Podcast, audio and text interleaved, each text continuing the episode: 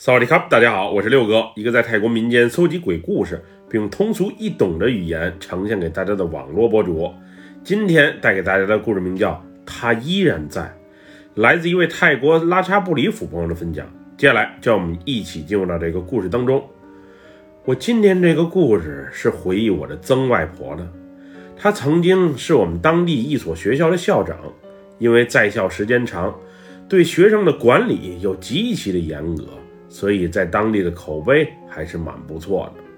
虽然他是一名被人尊敬的教师，不过大家对他更多的是一种恐惧。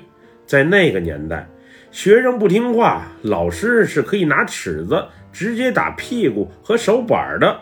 据说当年不少淘气的学生啊，都受到过他严厉的惩罚。我们村开小卖铺的怂差大爷，就曾是我曾外婆的学生。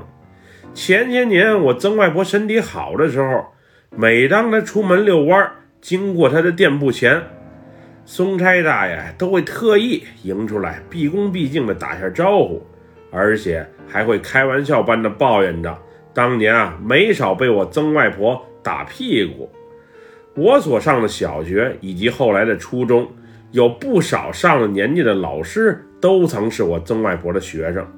所以在学校里啊，我是格外的受到照顾。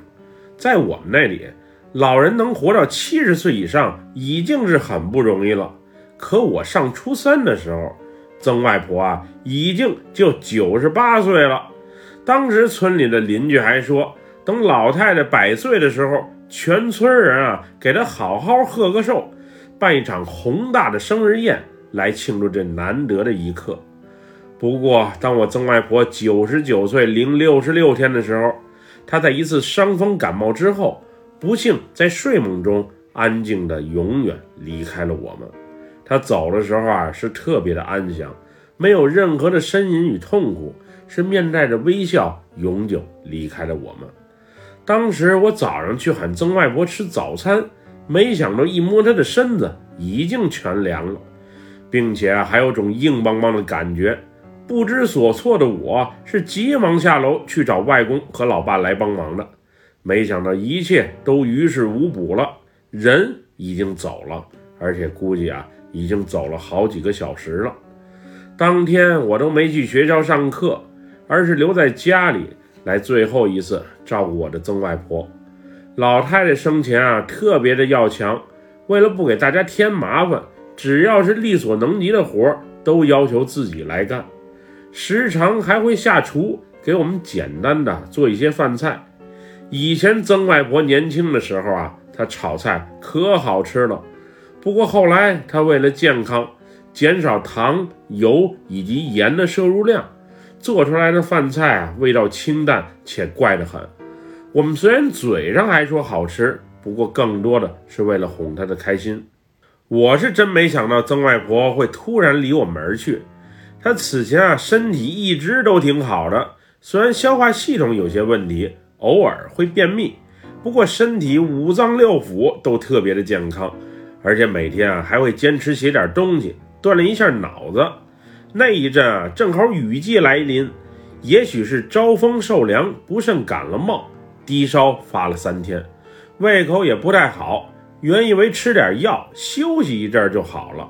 没想到，最终却在睡梦中啊，永远离开了我们。当时我曾外婆是一人独居在二楼的主卧室里，而隔壁则住着大姨两口子。那一阵子，大姨两口子啊去曼谷办事儿，没在家里住。估计要是他们在的话，可能曾外婆半夜里啊感觉身体不舒服，还能叫人来帮忙，也就不会走得这么突然了吧。那天，老爸通知离家不远的一间寺庙，让他们派人过来帮忙处理老人的后事。等了差不多一个多小时后，一辆善堂的皮卡车啊开到了村里，并下来了几名工作人员来处理老人的尸体。当时，他们拿了一个大药箱来到了二楼的房间，并往外婆的尸体里注入一种看似粘稠的液体。我那会儿很不理解，人都死了，为什么还给他打药啊？后来才知道，那是防腐剂。天气炎热，早晚温差又大，为了使尸体不那么快的腐烂，看着又饱满一些，所以需要防腐剂来帮忙。当注入液体的时候啊，曾外婆脸上、胳膊上的青筋都鼓了起来，更是不时有鲜血涌出。那一幕啊，我是实在不忍心看。生前都没受过这么大的罪，死后却被如此折腾一番。我虽然有怨言，但却根本就插不上话。后来，曾外婆被抬上了担架，然后装入到皮卡车里的棺材，被直接送往了寺庙。原先葬礼是准备办七天的，后来大家一商量，那几天我们当地闹暴雨，部分地区还被水淹，所以为了不给大家添麻烦，简单办个三天的就得了。葬礼一切倒是挺顺利的，不过那三天我总是能梦见我的曾外婆，她总告诉我她冷。第一天梦见这事儿的时候，我拿了一个毯子盖在了她的尸体上，不过后来不知道被谁给拿开了。我还特意把梦里的事儿告诉给家人听，但却没人把这呀当回事儿。曾外婆在寺庙里被火化的那一刻，原本阴云密布、不时下着小雨的天空，却突然放起了晴，而且整个天空还伴随着粉红色的晚霞。不过，火化仪式刚结束没多久，众人还没来得及施席，那天空啊又开始阴了起来。并噼里啪啦的下起了大雨。我觉得这一切的发生挺神奇的，也不像是巧合。有时世间万物真的有许多是很难用常理来解释清楚的。我大姨大姨夫得知我曾外婆突发疾病意外去世之后，他们也是特意从曼谷赶回来，帮着料理后事的。刚回家的第一晚，俩人就抱着被子下了楼。说什么也不敢在二楼自己那屋住了。说这半夜总有摇椅咯吱咯吱的声音从曾外婆那屋传出来，并不时还伴随着唱戏的声音，一切是特别的蹊跷和诡异。